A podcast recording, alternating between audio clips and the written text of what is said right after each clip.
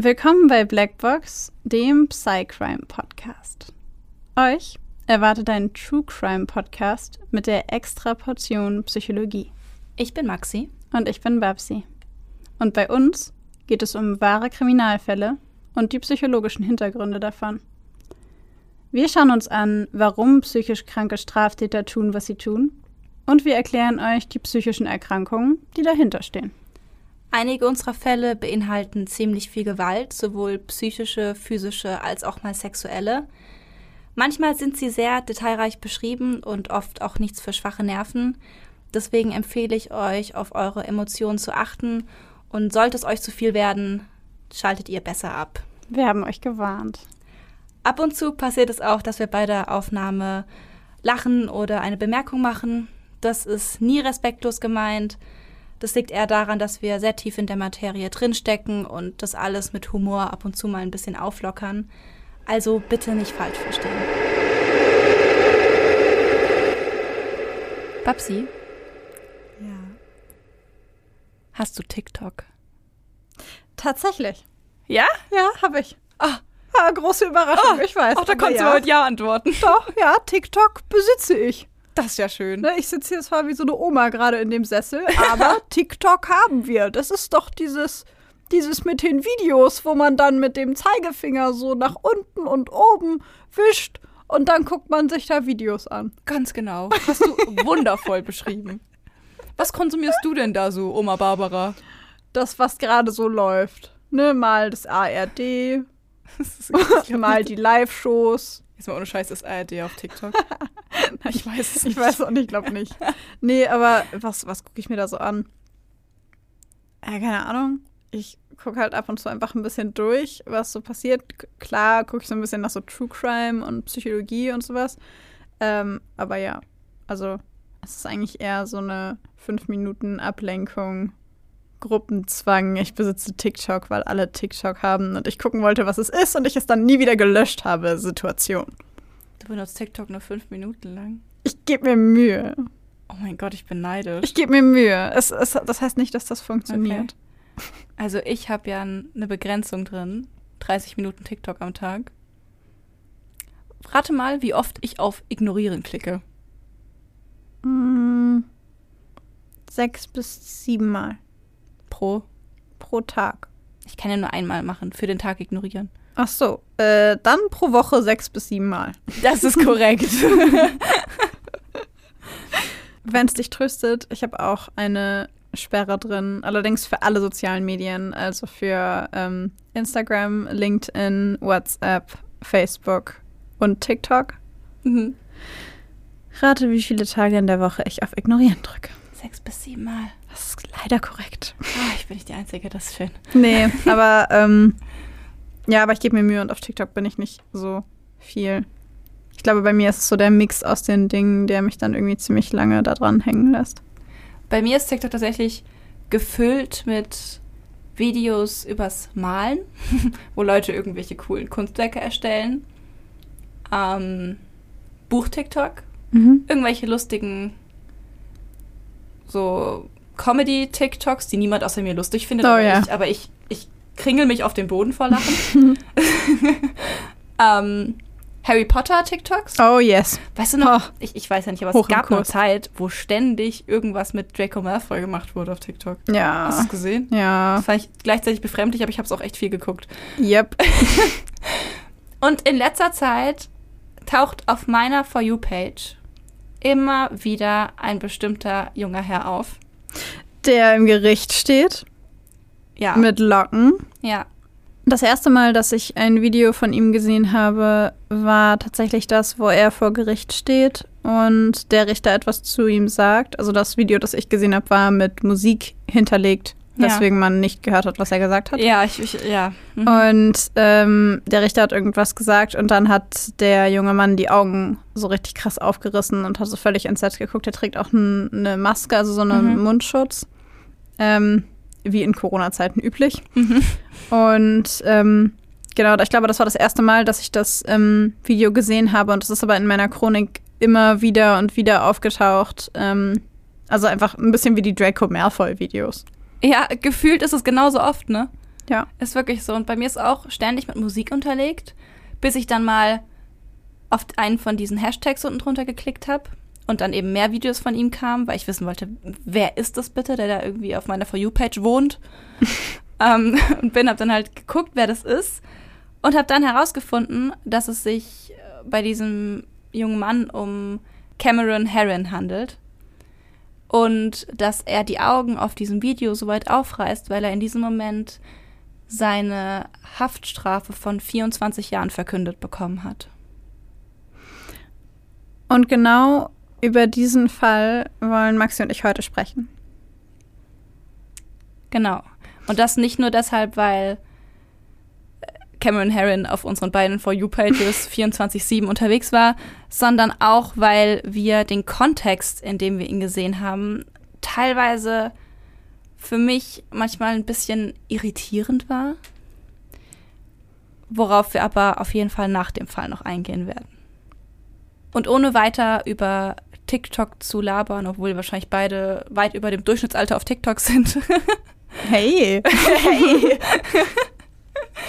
Würde ich sagen, wir fangen mit dem Fall an. Es ist der 23. Mai 2018. Das Telefon klingelt, Cheryl Herron greift danach und sieht auf den Bildschirm. Der Anrufer ist ihr jüngster Sohn Cameron. Sie betätigt den grünen Hörer und hält sich das Smartphone ans Ohr. Dann erstarrt sie. Sie hört, wie ihr Sohn die Nase hochzieht, hört seine gepresste Stimme. Er weint. Mama, sagt er, ich habe jemanden umgebracht. Cheryls Augen weiten sich. Sie kann es nicht glauben. Nein, Cameron, erwidert sie, du irrst dich. Es sind Worte, die sie selbst gern glauben würde. Sofort macht sie sich auf den Weg zu dem Ort, den ihr Sohn ihr beschrieben hat. Er befindet sich nur wenige Minuten von ihrem Haus entfernt, auf dem Bayshore Boulevard in Tampa, Florida. Dort ist das erste, was sie erblickt, der große schwarze Ford Mustang, den sie und ihr Mann Cameron zu seinem Abschluss an der Tampa Catholic High School geschenkt haben. Er steht schräg auf der Straße, ein Notfallwagen ist vor Ort, überall flackert Blaulicht. Dann sieht sie ihren Sohn. Cameron kauert auf dem Boden, stemmt Hände und Knie in den grasbewachsenen Mittelstreifen der Straße und hat den Kopf gesenkt. Sie eilt zu ihm und hält ihn fest, redet auf ihn ein, beschwört ihn, dass alles wieder gut werden wird. Schockiert blickt sie sich um. Sie sieht einen Kinderwagen, der etwas entfernt auf dem Asphalt liegt. Ein Kind jedoch sieht sie nicht. Nach und nach erfährt Cheryl Herron, was an diesem 23. Mai geschehen ist und wie ihr Sohn an diesem Tag zwei Menschen tötete. Einige Stunden zuvor macht Cameron Herron sich gemeinsam mit seinem Freund John Barrino auf den Weg ins Fitnessstudio. Während John in seinem goldenen Nissan fährt, sitzen Cameron und sein älterer Bruder Tristan in seinem neuen Ford Mustang. Cameron ist stolz auf sein neues Auto. Er liebt es, aufs Pedal zu treten und den Motor aufheulen zu lassen. Als sie an einer Ampel am Gandy Boulevard halten, blicken sich Cameron und John durch die heruntergelassenen Scheiben an. Wortlos fordern sie sich gegenseitig heraus. Als die Ampel auf grün schaltet, hört man bereits das Heulen der Motoren der beiden Fahrzeuge. Rauch steigt hinter ihnen auf, ein beißender Geruch nach Benzin und verbranntem Gummi liegt in der Luft. Viel zu schnell starten John und Cameron, drücken aufs Gas, ganz nach dem Motto, wer bremst, verliert. Sie rasen dicht aneinander die lange Straße nach Norden entlang, fahren Slalom, wenn andere Verkehrsteilnehmer ihnen in die Quere kommen. Alles, was sie sehen, ist die Straße. Am gleichen Tag ist die 24-jährige Jessica Reisinger Robinold im Ballast Point Park unterwegs. Sie ist gerade mit ihrer Tochter Lilia bei Verwandten in Tampa zu Besuch. Eigentlich wohnt sie in Ohio. Sie genießt die fremde Stadt, die freie Zeit mit Lilia und die vielen neuen Eindrücke, die hier auf sie wirken. Bayshore ist ein Ort, an dem es wirkt, als gäbe es hier keine Probleme. Eine millionenschwere Villa reiht sich an die nächste. Riesige, verglaste Hochhäuser säumen die Straßen. Die Mitte der breiten Straße durchzieht ein von Bäumen bepflanzter Mittelstreifen, Fußgänger schlendern entspannt auf dem 4,5 Meilen langen Gehweg, der die Hillsborough Bay umrahmt. Auf diesem ist auch Jessica unterwegs. Nun möchte sie sich jedoch wieder auf den Heimweg machen. Das Haus ihrer Verwandten ist nur Minuten entfernt. An der Kreuzung zur Knights Avenue blickt sie nach rechts und links. In der Ferne sieht sie zwei Autos heranfahren, ein schwarzes und ein goldenes. Doch diese beiden sind noch so weit entfernt, dass Jessica sich sicher ist, es noch rechtzeitig über die Straße zu schaffen. Sie setzt einen Fuß auf die Fahrbahn. Die Innenräume der Autos sind mit ohrenbetäubendem Lärm gefüllt. Cameron und sein Bruder Tristan spüren, wie die Geschwindigkeit sie immer tiefer in die Sitze drückt. Immer noch presst Cameron den Fuß auf das Gaspedal, erreicht mittlerweile eine Geschwindigkeit von 160 km/h. Immer wieder wirft er einen Blick zur Seite um zu sehen, ob er seinen besten Freund bereits abhängen konnte. Dabei bemerkt er, nicht er hängt John ab, sondern dieser ihn. Der goldene Nissan fährt dicht vor Camerons Mustang. Mit Schrecken sehen die beiden Fahrer auf einmal die junge Mutter, die einen Kinderwagen über die breite Straße schiebt. Beide treten auf die Bremse, so fest sie können. Johns goldener Nissan ist das erste Auto, das auf Höhe von Jessica und Lilia ankommt und den beiden mit quietschenden Reifen ausweicht. Cameron, der dicht hinter John fährt, weicht dem bremsenden Auto seines Freundes aus und prallt mit voller Wucht auf Jessica und Lilia. Jessica wird in hohem Bogen durch die Luft geschleudert und landet zwölf Meter entfernt auf dem harten Betonboden, während die kleine Lilia aus dem Kinderwagen katapultiert, mindestens 20 Meter von dem Aufprallort entfernt auf den Boden knallt. Schreie sind zu hören. Passanten stehen schockiert am Straßenrand und rennen sofort auf die Verletzten zu.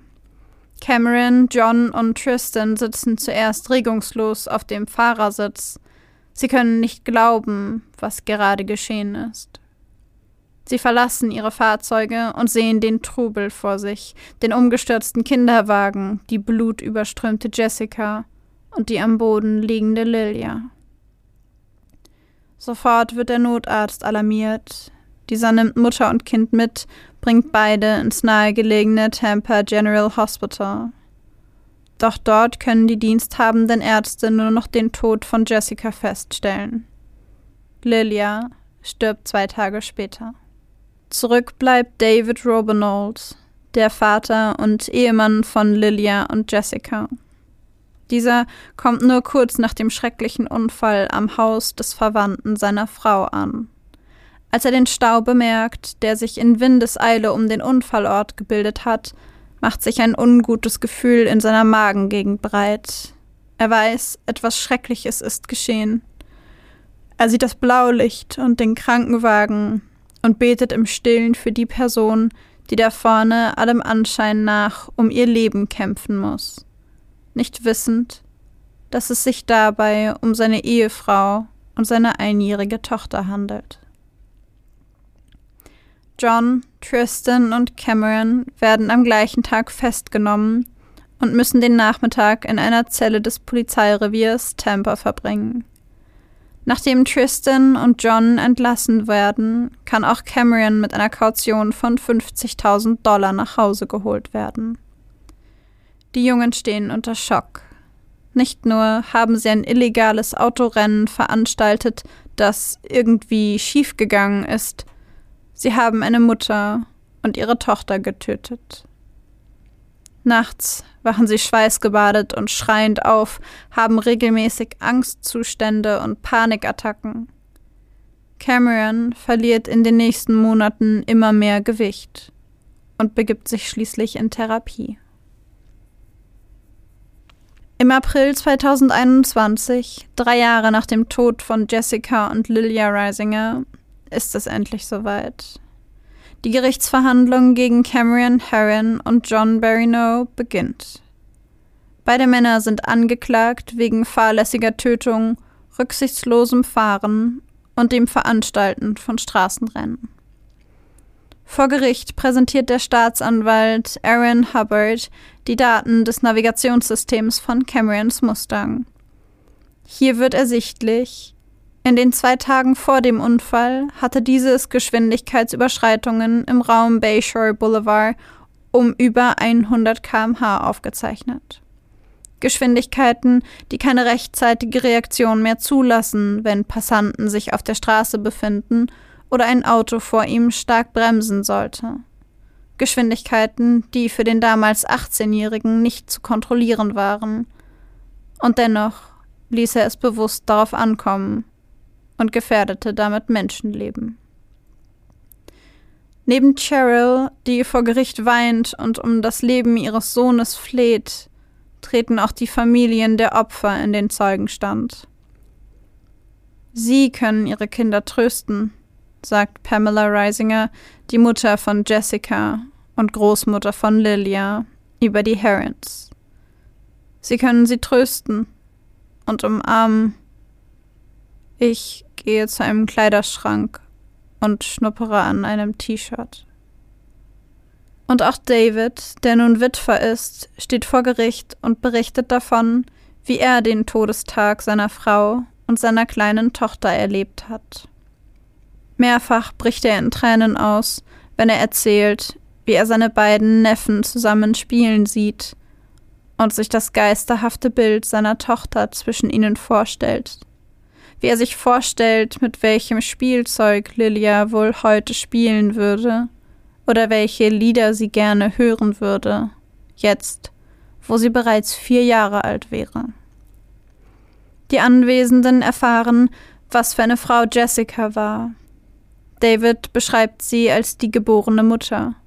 Sie habe natürliche Erziehungsfähigkeiten gehabt, habe immer instinktiv gewusst, was Lilia gerade brauchte.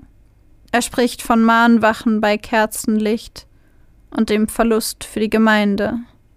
Und er fordert die Höchststrafe für Cameron und John.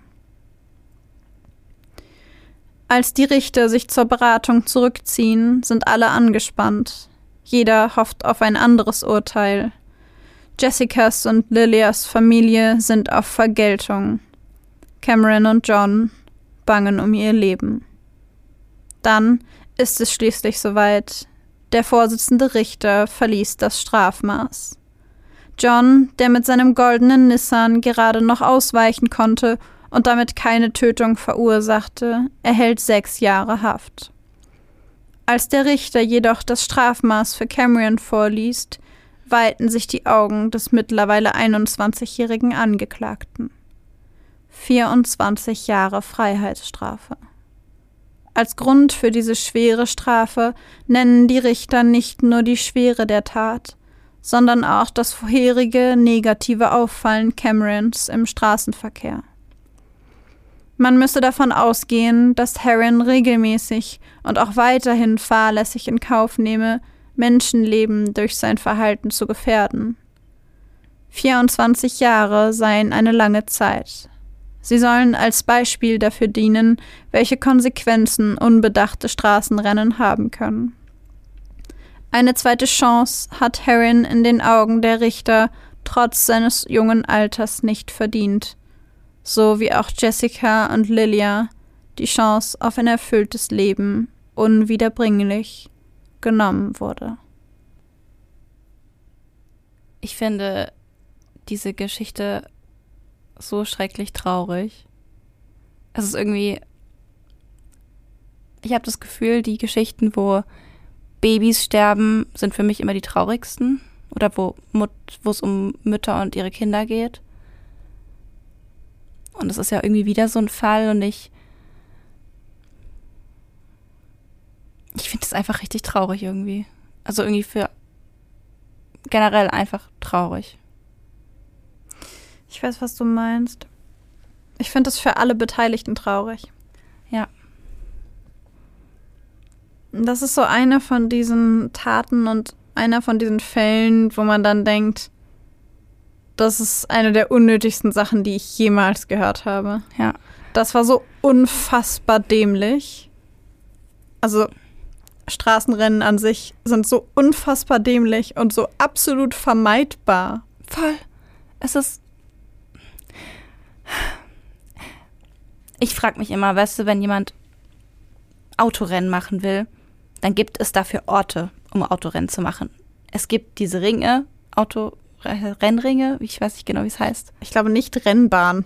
Rennstrecke? Renn, Renn, Rennstrecken. Rennstrecke. Es gibt diese Rennstrecken, wo man hin kann und ich meine, ich denke mal, also Cameron, so ich das verstanden habe, seine Familie wohlhabend. Das heißt, theoretisch wäre es vielleicht für ihn sogar möglich gewesen, Ja. auf so eine Rennstrecke zu gehen und seinen Spaß daran oder seine Lust auf schnelles Fahren da zu machen, wo es sicher ist, wo niemandem was passieren kann. Okay, auf Rennstrecken passieren auch Dinge, aber you know what I mean. Ich weiß, was du meinst. Er würde, hätte keine anderen Verkehrsteilnehmer damit gefährdet. Und es ist halt was, was mich irgendwie so wütend macht, weil es so, ja, wie du sagst, weil es so dämlich ist. Es ist halt äh, für alle Beteiligten, es gibt nur Opfer. Ja, genau. Also, äh, mal abgesehen davon, dass es extrem dämlich war und er natürlich auch Täter ist. Ähm, aber unterm Strich, seine Familie, die Familie der Opfer, die Opfer selbst und er selber, da sind wir in Deutschland ja immer noch ein bisschen anders, müssen wir halt auch berücks- berücksichtigen, war zum Tatzeitpunkt 18. Ja. Ich will nicht sagen, dass der nicht wusste, dass er das nicht darf und ich will auch nicht sagen, dass er nicht wusste, dass das Konsequenzen haben kann und wird. Aber mit 18 also wenn du bei uns auf die Straßen guckst, die meisten Geschwindigkeitsautounfälle passieren auch bei ähm, tatsächlich statistisch bei jungen Männern zwischen 18 und 25. Ja. Und das ist halt was, wo ich mir denke, du hast dir dein Leben versaut. Du hast das Leben deiner Familie versaut, weil die warten 24 Jahre jetzt auf dich, deine arme Mutter. Deinen Bruder, der mit im Auto gesessen hat. Ähm, dein bester Freund, dessen Familie, die Familie von den beiden Opfern und die beiden Opfer haben einfach kein Leben mehr. Das ist Ja. einfach, es gibt nur Verlierer in dieser Geschichte. Voll. Und das ist, was mich irgendwie gleichzeitig so traurig, aber irgendwie so wütend macht, aber nicht irgendwie spezifisch. Also ich spüre keine spezifische Wut gegen ihn, obwohl ich natürlich auch, es ist ein Täter, es ist, er ist Täter und alles, aber diese Wut spüre ich irgendwie auf den Umstand, wie es passiert ist. Ist das, ist das logisch? Ja, also ich empfinde das ein bisschen anders. Ich bin wütend auf die beiden, die es gemacht haben, also auf John und Cameron. Aber nicht wütend im Sinne von ähm, ein bewusster Täter, der bewusst jemandem anders das Leben nimmt. Genauso, also die, in, Wütend? die, die Absicht hat. Genau, Ja. der das intentional macht. Sondern ich bin wütend, weil ich mir denke, warum wart ihr so bescheuert? Ganz genau. Wie kann man Ja. so dämlich sein? Du hast es gut formuliert. Genau das gleiche ist es bei mir. Es ist irgendwie nicht auf sie als Person, wie gesagt, weil es nicht intentional war oder wahrscheinlich deswegen, ich kann es gerade nicht ganz benennen. Aber eben, ja, dieses alles macht mich einfach irgendwie wütend. Ja, die Entscheidung, diese Entscheidung zu treffen und zu sagen, ich mache dieses Autorennen, das war halt einfach unfassbar dämlich und unfassbar riskant und unfassbar egoistisch und aber ich glaube, was mich so ein bisschen hemmt ist, der ist 18 Ja, gewesen. war- Der war ja, 18, war 18. sein bester Freund war 18 und das ist irgendwie was, ich glaube, das ist so eine kulturelle Geschichte, Wahrscheinlich, ja. weil wir in Deutschland sozialisiert sind, sind wir halt der Meinung, jemand, der 18 ist, macht dumme Sachen, aber ist noch nicht 100%ig ähm, zu behandeln wie ein Erwachsener. Ist ja in Deutschland auch so. Also Ja. er hätte ja in Deutschland hätte er niemals 24 Jahre bekommen.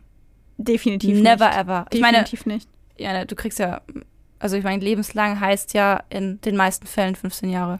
Es gab in Deutschland ja auch ein paar ähm, Fälle von Rasern, sogar einige ziemlich bekannte, ich glaube unter anderem in Köln Und der Kudammraser. und auf dem Kudamm, genau. Mhm. Und ich glaube, der Kudamm-Raser hat fünf oder sechs Jahre bekommen.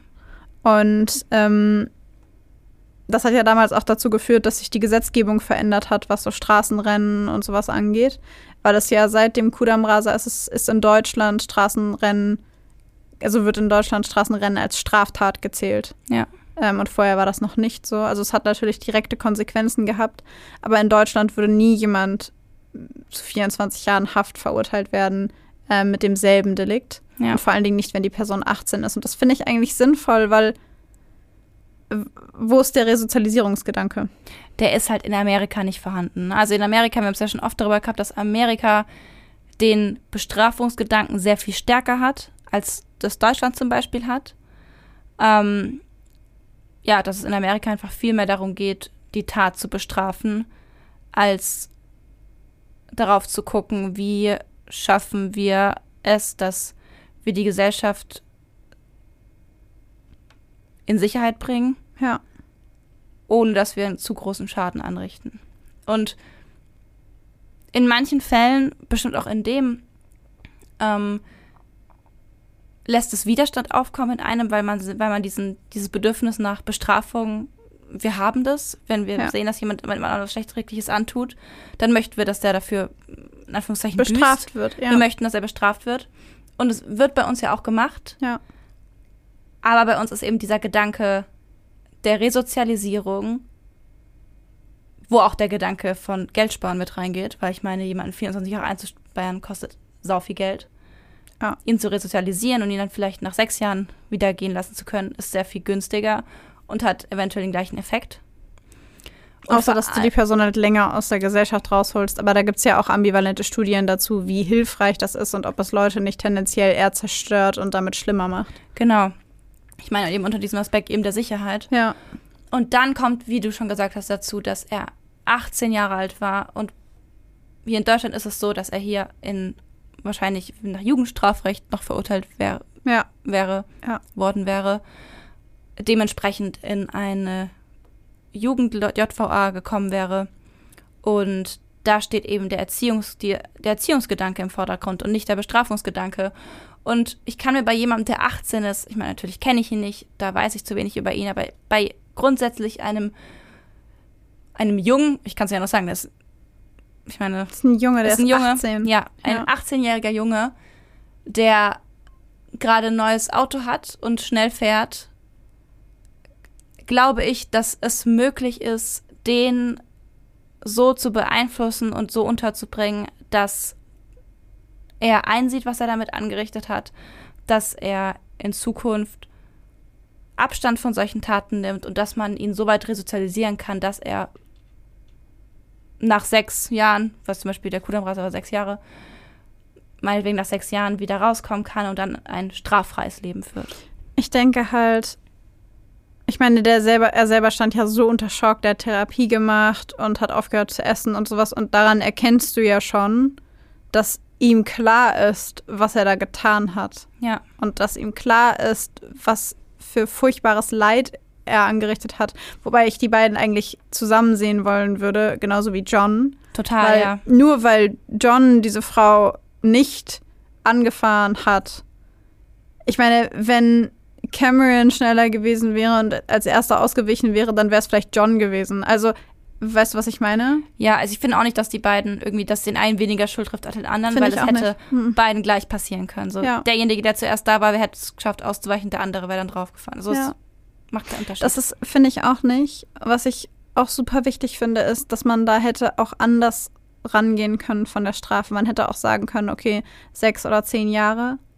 Ähm, also selbst zehn Jahre fände ich meiner Meinung nach noch okay, weil Ja. immerhin hast du zwei Menschen das Leben gekostet mit deinem Verhalten. Aber was ich völlig nachvollziehbar gefunden hätte, wäre zu sagen, du kriegst ein lebenslanges Fahrverbot. Und zwar für beide. ja, Und das wäre was, wo ich gesagt hätte, das finde ich nachvollziehbar. Du setzt dich nie wieder in ein Auto. mhm. Weil ich einfach, und da finde ich, wäre man auch dem Schutz der Gesellschaft gerecht geworden und hätte gesagt, ich sorge dafür, dass du nie im Straßenverkehr sowas nochmal anrichten kannst. Und zu sagen, ich gebe dir keine zweite Chance, aber das hat der Richter ja zu Cameron gesagt, ich, Ja. ähm, trotz des jungen Alters keine zweite Chance, finde ich krass. ich auch. Das finde ich krass. Man hätte ja auch sagen können, ich gebe dir im Straßenverkehr keine zweite Chance, du kriegst keinen Führerschein mehr. Das hätte ich legitim gefunden. Ja. Ja, also ich muss sagen, ich finde die Strafe das Ausmaß der Strafe schwierig. Und was ich vor allem schwierig finde, ist, dass er dort in einem Gefängnis sitzt mit Menschen, die ähm, Morde begangen haben, die Sexualdelikte begangen haben. Ähm, und ich meine, was erwartet man, was er dort, wie er sich dort entwickelt? Was erwartet ja. man, wie er da wieder rauskommt nach 24 Jahren? Ja. Denk, ich meine, denkst, denk, denkt man, er kommt raus und ist dann straffrei? Und ich, hat er dann eine Perspektive? Also hat er dann was gelernt? Hat man dann das Gefühl, dass es irgendwie besser geworden ist? Na, ich glaube nicht. Ich, ich zweifle das auch ernsthaft an. Und ich glaube, dass mit dem Prinzip, was wir in Deutschland haben, wo er darauf vorbereitet werden würde, wieder rauszukommen. Ja. Und wo es aufgearbeitet werden würde, dass das sehr viel mehr Erfolg hätte. Zumal er dann, angenommen, er würde zehn Jahre bekommen, dann wäre er 28, wenn er sechs bekommt, wäre er 24. Finde nee, ich ein nee, Alter, er in dem jetzt 21. Dann wäre er Ach so, ja, stimmt. 27 dann wäre er oder 31. Mhm. Aber das ist ein Alter, in dem du noch irgendwie was machen kannst. Und da kannst du halt währenddessen im nach Jugendstrafrecht und auch im Erwachsenenvollzug kannst du immer noch eine Ausbildung machen, du kannst dein Abitur zu Ende machen, was auch immer. Du hast halt irgendwie noch die Möglichkeit weiterzumachen und dir irgendwie was aufzubauen und das finde ich so schwierig, weil wenn wir mal ganz ehrlich sind, der ist 18 und wenn es schlecht läuft, ist sein Leben vorbei. Ich denke, so wie es jetzt ist, ist sein Leben vorbei. Was auf der einen Seite, auf der einen, ich, ich kann ja das Bedürfnis von der Familie voll verstehen nach Vergeltung, nach ja. Rache, nach er hat zwei Leben genommen, er soll seins auch nicht mehr leben dürfen. Ja. Und das kann ich vollkommen nachvollziehen, aber unter dem Aspekt, dass er nach 24 Jahren rauskommt und dann, was passiert dann? So, ja. es, es, ist halt, es ist halt, wie sagst du immer, von der Tapete bis zur Wand gedacht oder von der Wand bis zur Tapete gedacht. Und das finde ich halt so schwierig daran. Ja, finde ich auch. Und natürlich könnte man dann jetzt sagen, okay, gut, dann äh, bringen wir ihn einfach auch um. Willkommen in Amerika, Todesstrafe. Aber ich glaube, ne, das steht für uns beide nicht zur Debatte. Nein. und ähm, klar könnte man dann noch sagen, okay, dann sperren wir ihn einfach für den Rest seines Lebens ein. Aber dann müssen wir uns halt auch mal über Verhältnismäßigkeit unterhalten bei einem 18-Jährigen ähm, und einem Straßenrennen, weil es kein, es war ja kein intentionaler Doppelmord. Ja. Ich möchte jetzt noch einmal erwähnen, äh, wir sind jetzt ja sehr pro dafür, dass eine andere Strafe für Cameron angebracht geworden gewesen wäre aus unserer Sicht. Ähm, trotzdem ist es natürlich, dass es eine ganz schreckliche Tat ist. Er ist Täter, er hat zwei Menschen umgebracht und das, worauf wir halt eben gerade, oder ich glaube, warum wir uns da in diesem Maß äußern, wie wir uns gerade tun, dass bei uns als Psychologen dieser Resozialisierungsgedanke einfach total stark da ja. ist. Und ja, wir, ich glaube, wir sind wieder in so einem Modus, wo wir gerade nicht so ganz emotional rangehen, sondern eher aus Sicht von was macht Sinn und was macht keinen Sinn gehen. Absolut. Ja. Ich kann das auch nachvollziehen, dass man da Vergeltung und Rache möchte. Ich bin nur tendenziell bei, also ich bin bei dir. Ich glaube einfach, dass ähm, wir sehr aus so einem aus einem Resozialisierungsaspekt und auch aus einem entwicklungspsychologischen Aspekt daraus gehen, weil er 18 ist und ja. wir Erkenntnisse darüber haben und wir wissen ähm, anhand von Studien über entwicklungspsychologische ähm, Prozesse, dass man mit 18 einfach noch nicht voll ausgereift ist, in Anführungszeichen. Deswegen wird in Deutschland ja nach Jugendstrafrecht noch geurteilt. Ja, wie zum Beispiel der, keine Ahnung, der Frontallappen noch nicht ausgebildet ist. Wir haben das genau erklärt in Folge 35, als wir über den Fall von James Bulger geredet haben. Und da haben wir darüber gesprochen, dass der Frontallappen, der dafür zuständig ist, zu planen oder Konsequenzen vorauszusehen, ab einem Alter von 25 Jahren komplett ausgeprägt ist. Und bei einem Alter von 18 Jahren eben noch nicht, was eben erklärt, warum jetzt nicht nur Cameron Herron, sondern Menschen im Alter von 18, 20 Jahren noch so ein bisschen unbedachter sind, Fehler machen, Fehler machen dürfen und diese ganzen sich so ein bisschen ausprobieren und auch sowas, ich würde mal sagen, ab und zu tun, ohne auf die Konsequenzen dabei zu achten. Ja. Also das, ähm, ich habe mir so ein bisschen die Psychologie hinter den Rasen angeguckt oder hinter den Rasern. Ähm, allerdings habe ich dazu nicht so viel gefunden. Ich hätte mir irgendwie gewünscht, dass es da Studien, genauere Studien zu gibt. Mhm. Ähm, aber was ich gefunden habe oder was ich interessant fand, ist der Gedanke, dass es häufig junge Männer sind. Und das passt so ein bisschen zu der Frontallappen-Geschichte, die du gerade gesagt hast, ähm, dass es später komplett, also erst später komplett ausgeprägt ist.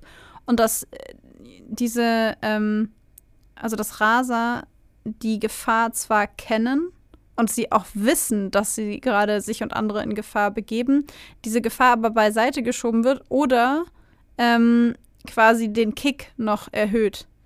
Ähm, weil es etwas damit zu tun hat, eine vermeintlich extrem schwer zu kontrollierende Situation völlig unter Kontrolle zu haben. Und das gibt den Leuten ein Gefühl von Selbstwirksamkeit, von Selbstbewusstsein. Und es hat aber auch einen bestimmten Nervenkitzel. Und wenn wir jetzt nochmal über ähm, ja, die Beschaffenheit des Frontallappens sprechen und darüber, dass das weniger ausgebildet ist, dann sind das häufig auch Leute, die so ein bisschen Sensation-Seeking betreiben, also die so ein bisschen nach dem Kick suchen. Und ähm, da, also da ist es im Grunde auch so, dass, ähm, dass man da im Grunde stärkere Reize braucht und weniger über die Konsequenzen nachdenkt. Ich weiß nicht, ob man das jetzt so platt formulieren kann. Das ist jetzt sehr simpel. Ja, ja. Äh, formuliert, aber im Grunde ist den Leuten nicht bewusst, also es ist ihnen im Grunde schon bewusst, aber sie verdrängen es, ähm, um diesen Kick zu spüren und diesen Reiz und sind selber der Meinung, mir kann nichts passieren, ich kann das kontrollieren. Ähm, andere Leute begehen Autounfälle beim Rasen, aber mir wird es nicht passieren, weil ich bin der Allerheftigste. Ja, Oder so die eine, Allerheftigste. So im Sinne von einer massiven Selbstüberschätzung. Genau. Hm. Danke, das hat es wunderbar zusammengefasst und das waren die Worte, die mir gefehlt haben. Gern geschehen. Am Anfang der Folge haben wir ja viel über TikTok gesprochen. Und der Grund, warum wir über TikTok gesprochen haben, ist nicht nur, dass wir auf den Fall aufmerksam wurden durch TikTok, sondern auch aufgrund des Rahmens, in dem dieser Fall uns da präsentiert wurde, aber in dem Cameron Herron uns da präsentiert wurde. Ja. Ähm, ich weiß nicht, wie es bei dir war. Bei mir ist diese Reaktion von ihm oder Bilder von ihm gezeigt worden, teilweise mit verschiedenen Liedern untermalt. Und das Lied, was bei mir dabei am häufigsten vorkam, war dieses Lied, dieses Mama, I'm in love with a criminal. Britney Spears Criminal. Ach, guck mal, ich wusste gar nichts von Britney Spears. Das ist Britney Spears. Ach, Bildungslücke. Ja, das ist das Lied, was am meisten mit diesen Bildern auf meiner For You-Page gelaufen ist. Und wenn ich dann in die Kommentare oder gegangen bin oder mir die Captions angeguckt habe, dann sind da oft solche Dinge wie ähm, er ist so hübsch und I want to marry him und wie kann er, wie, wie kann man ihn für 24 Jahre wegsperren? Hashtag Free Cameron Heron. Ganz genau das. Ja. ja. Und was ich dabei so schwierig finde, ist, dass das oft Accounts sind von so 12, 13, 14-jährigen Mädchen, die da super unreflektiert rangehen. Das sind teilweise Fanpages mit seinem Gesicht, die einfach nur Bilder von ihm posten mit irgendwelchen Liebessongs drunter und also ich, ich, ich kam wirklich nicht drauf klar. Ich war so, ja, es ist eine heftige Geschichte und wir haben ja auch schon drüber gesprochen, dass wir die Strafe für teilweise für nicht sinnvoll erachten. Aber das ist so das andere Extrem. So in dem Tenor. Vor allen Dingen ja immer mit der Aussage, der ist so hübsch. Genau, ja. XYZ. Der sieht viel zu gut aus, XYZ. Und das ist was, wo ich mir auch gedacht habe, das ist das Kriterium, das mir von all den Dingen, die wir besprochen haben, am allerwenigsten wichtig ist. Total. Und also das, was auch nicht wichtig sein spielt, sollte. Nee, es spielt überhaupt keine Rolle und es darf auch keine Rolle spielen. Und ähm, das ist Maxi und mir halt extrem aufgefallen. Und das ist auch der Grund, weshalb wir diesen Fall vorstellen wollten, um genau darüber zu sprechen. Oder zumindest auch unter anderem darüber zu sprechen, wo diese extreme Reaktion, diese, diese verliebte, in Anführungszeichen, beschützende Reaktion ähm, gegenüber Cameron Herron herkommt. Und ähm, es wurde sogar noch ein bisschen krasser, weil wir haben sogar eine Online-Petition gefunden, in der Beschreibung von dieser Petition steht unter anderem, dass Herron eine zweite Chance verdient hat und die Opfer ja, auch wenn er ins Gefängnis kommt, nicht zurück ins Leben kommen werden. und dass sein Leben damit aber ja auch zerstört werden würde. Und das ist eine Argumentation, die ich ähm, in einem sehr eingeschränkten Ausmaß nachvollziehen kann. Zu sagen, sein Leben wird dadurch auch zerstört, darüber haben wir auch gerade schon gesprochen. Wie sinnvoll ist das dann? Also wie, wie sinnvoll ist es, jemanden 24 Jahre einzusperren, ihn dann rauszulassen und zu sagen, so und jetzt viel Spaß? Weil im Grunde läuft es in den USA meines Wissens nach hauptsächlich so ab. Ja. Ähm, wo wir sagen, Resozialisierung wäre wichtig, Strafe auf jeden Fall, möglicherweise auch ein lebenslanges Fahrverbot, aber vielleicht nicht 24 Jahre Gefängnis in den USA. Aber zu sagen, warum müssen wir denn überhaupt einsperren? Die beiden Opfer kommen ja sowieso nicht zurück. Ich finde es ja krass respektlos, solche Aussagen, muss ich sagen. Das ist extrem respektlos den Opfern gegenüber, extrem beleidigend den Opfern gegenüber. Und zu sagen, der ist so hübsch, sperrt ihn nicht ein und zerstört nicht sein Leben, finde ich von der Tapete bis zur Wand gedacht. Und einfach krass unemotional. Also das ist, ähm, aber da habe ich auch kein Verständnis, äh, zumindest emotional kein Verständnis für. Aber was wir natürlich haben, ist eine Theorie für euch, warum das so ist. Ganz genau. Diese Theorie könnten einige von euch vielleicht auch schon kennen. Es nennt sich der Halo-Effekt. Der Halo-Effekt ist ein systematischer Fehler der Personenbeurteilung, also sprich ein reinen Beurteilungsfehler, bei dem ein einzelnes Merkmal von einer Person so dominant auf uns wirkt, dass andere Merkmale von dieser Person so sehr in den Hintergrund gedrängt werden, dass sie teilweise überhaupt nicht mehr berücksichtigt werden. Darüber hinaus also nicht nur, dass andere Merkmale als dieses dominante Merkmal in den Hintergrund rücken, ist es auch so, dass von diesem ausgewählten dominanten Merkmal auf alle anderen Eigenschaften der Person geschlossen wird. Ohne dass es dafür irgendwelche Belege gibt, ohne dass man dafür irgendwelche Erfahrungen braucht, sondern es ist einfach, da ist ein beispielsweise positives Merkmal, also muss auch der Rest positiv sein. Vielleicht gebe ich einfach ein kurzes Beispiel dazu, ähm, weil ich darüber auch eine Studie gelesen habe und das super interessant fand, schon im Studium. Diese ganze Halo-Effekt-Geschichte. Das ist so eine der Basics, die man im Studium lernt. Hm. Ähm, zum Beispiel ist es so, dass man körperlich attraktiven oder äußerlich als attraktiv wahrgenommenen Menschen, und in dem Fall ist attraktiv gleich, entspricht sehr stark dem allgemeinen aktuellen Schönheitsideal, was auch immer das heißt, ähm, dass Menschen, die diesem allgemein wahrgenommenen Schönheitsideal am ehesten entsprechen, auch wahrgenommen werden als besonders intelligent, besonders erfolgreich, besonders ähm, gesellig äh, oder auch besonders dominant. Das heißt, wenn ich jemanden sehe und dieser jemand, den finde ich attraktiv, dann gehe ich automatisch auch davon aus, dass die Person intelligenter ist, als ich sie einschätzen würde, wenn ich sie nicht attraktiv fände. Allgemein bedeutet der Halo-Effekt, ich sehe an einer Person eine Eigenschaft. Es kann auch sein, ich sehe, dass eine Person körperlich behindert ist. Und aufgrund dieser einen Sache ähm, packe ich alle möglichen anderen Eigenschaften auch zu dieser Person und gehe davon aus, dass sie all diese anderen Eigenschaften auch erfüllt. Im Fall von Cameron Herron ist es ja so, dass das dominante Merkmal, was hier den meisten TikTok-Userinnen oder auch Usern ins Auge sticht, ist ja die subjektiv empfundene Attraktivität. Mhm. Und das ist natürlich ein sehr positives Merkmal was dazu führt, dass er mit sehr viel anderen positiven Eigenschaften in Verbindung gebracht wird. Ich habe zum Beispiel dann auch Bilder gesehen von ihm, wie er so Familienbilder von ihm und seinen Eltern und dann wird halt direkt geschlossen, er ist familienverbunden und er ist freundlich und er ist warmherzig und es mag alles sein, aber wo, woher, woher weiß man das? Ja. Aber es wird automatisch rausgeschlossen und was bei ihm, finde ich, am stärksten in den Vordergrund tritt, am stärksten in den Vordergrund tritt, ist, dass alle anderen Merkmale oder Taten in diesem Fall, außer diesen dominanten, dieser dominanten Eigenschaft Attraktivität, total in den Hintergrund rücken. Ja. Sie werden nicht mehr berücksichtigt.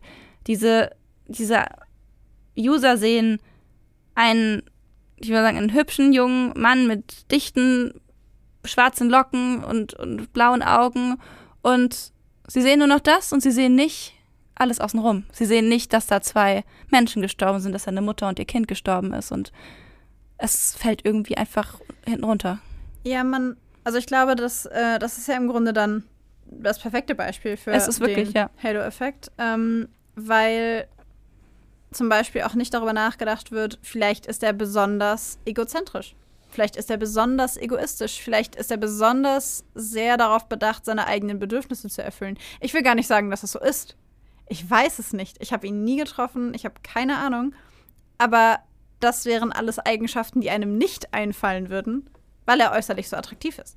Genau.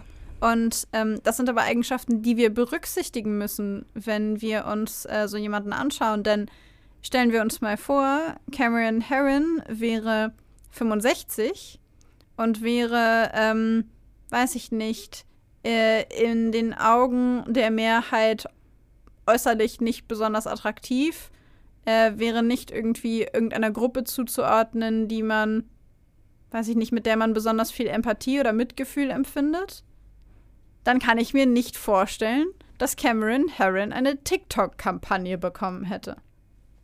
Ich glaube es auch nicht. Bezweifle es stark. Nee, und dann hätte bei den 24 Jahren wahrscheinlich hätten dann auch die wenigsten, ich vermute das jetzt einfach mal ganz dreist, dass die wenigsten gesagt hätten, 24 Jahre passen nicht, das geht nicht. Sondern ich denke, die meisten hätten gesagt, 24 Mhm. Jahre finde ich voll gerechtfertigt.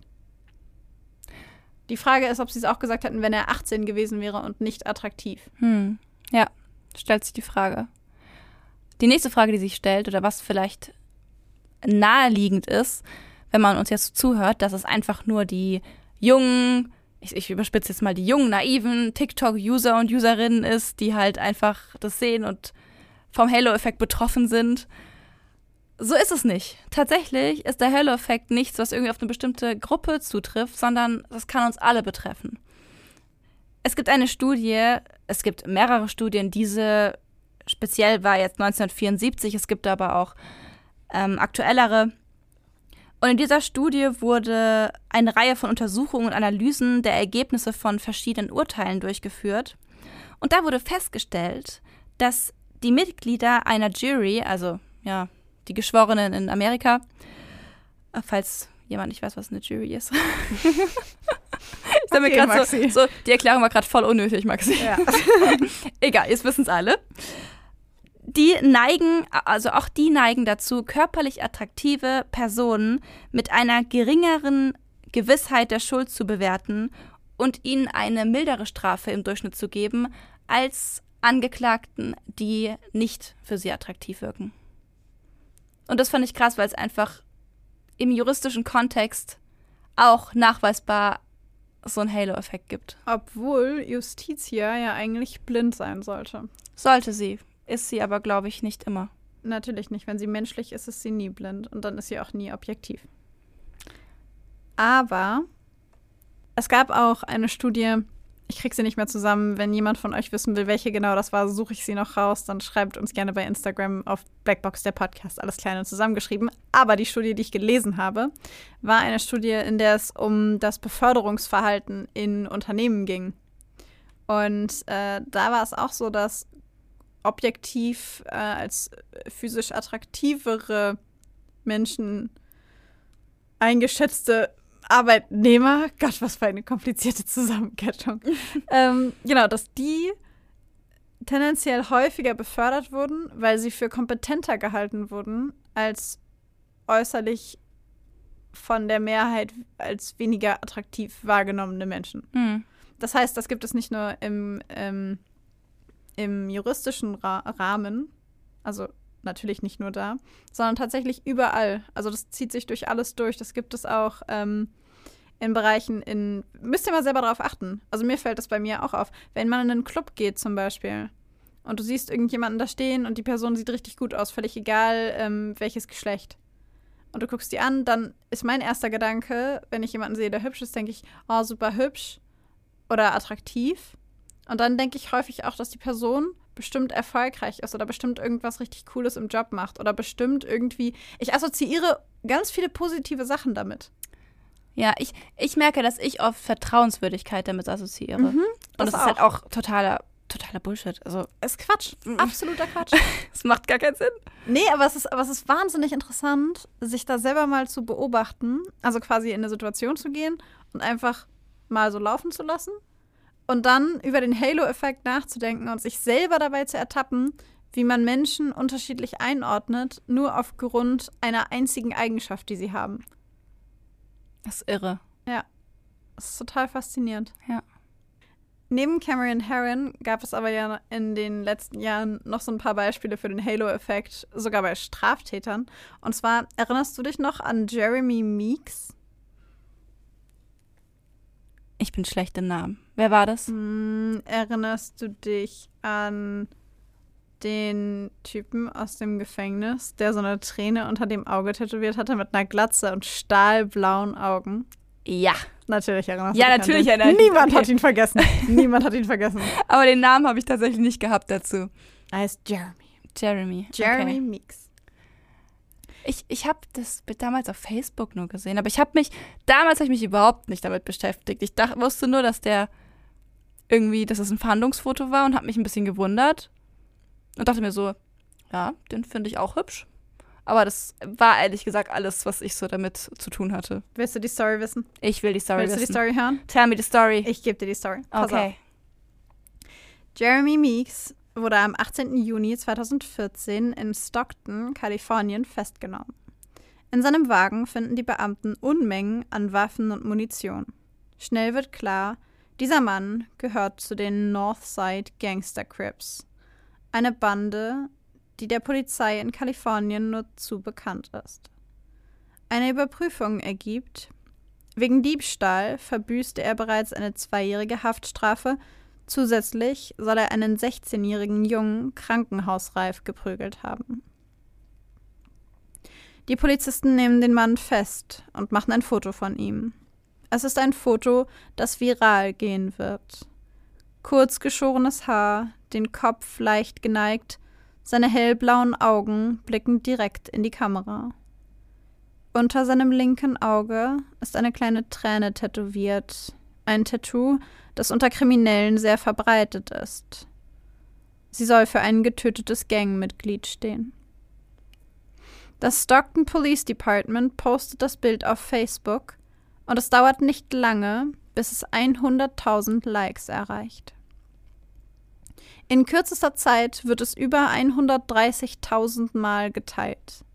Der Mann auf dem Bild ist so attraktiv, dass die Menschen vergessen, worum es hier eigentlich geht. Um das Polizeifoto eines Verbrechers. Die Hashtags Hashtag HotFelon oder Hashtag HotMugShotGuy, heißer Verbrecher, gehen viral und erreichen innerhalb kürzester Zeit die ganze Welt. Auf Twitter wird der Hot Felon Friday zu Ehren des attraktiven Verbrechers ausgerufen. Wegen unerlaubten Waffenbesitzes wird Meeks zu zwei Jahren Haft verurteilt. Nachdem er 13 Monate davon abgesessen hat, begrüßt ihn die Welt mit offenen Armen. Modelagenturen reißen sich um ihn, Pornoproduzenten wollen ihn für die neuesten Filme buchen. Schon im Gefängnis wird er von diversen Fernsehsendern besucht. Er läuft auf der New York Fashion Week für Philipp Plein und andere Topmarken, verkehrt auf den gleichen Partys wie Bar Raffaeli und Alessandra Ambrosio. Der Hashtag HotMugShotGuy wird zu seiner eigenen Marke. Er ist einfach Model. Er ist Model geworden. Er ist jetzt einfach Model. er ist Model geworden und er verdient super viel Geld. Und äh, ja, lebt jetzt mit den Schönen und Reichen. No way. Tja. Das, das ist krass, das wusste ich nicht. Weißt du, was mich ein bisschen irritiert hat gerade? Hm. Hashtag Hot Felon Friday. Mich hat die komplette Geschichte ehrlich gesagt ziemlich irritiert. Also, ich verstehe, warum Menschen Jeremy Meeks attraktiv finden. Ja, gut, so weit kann ich auch mitgehen. Ich verstehe das.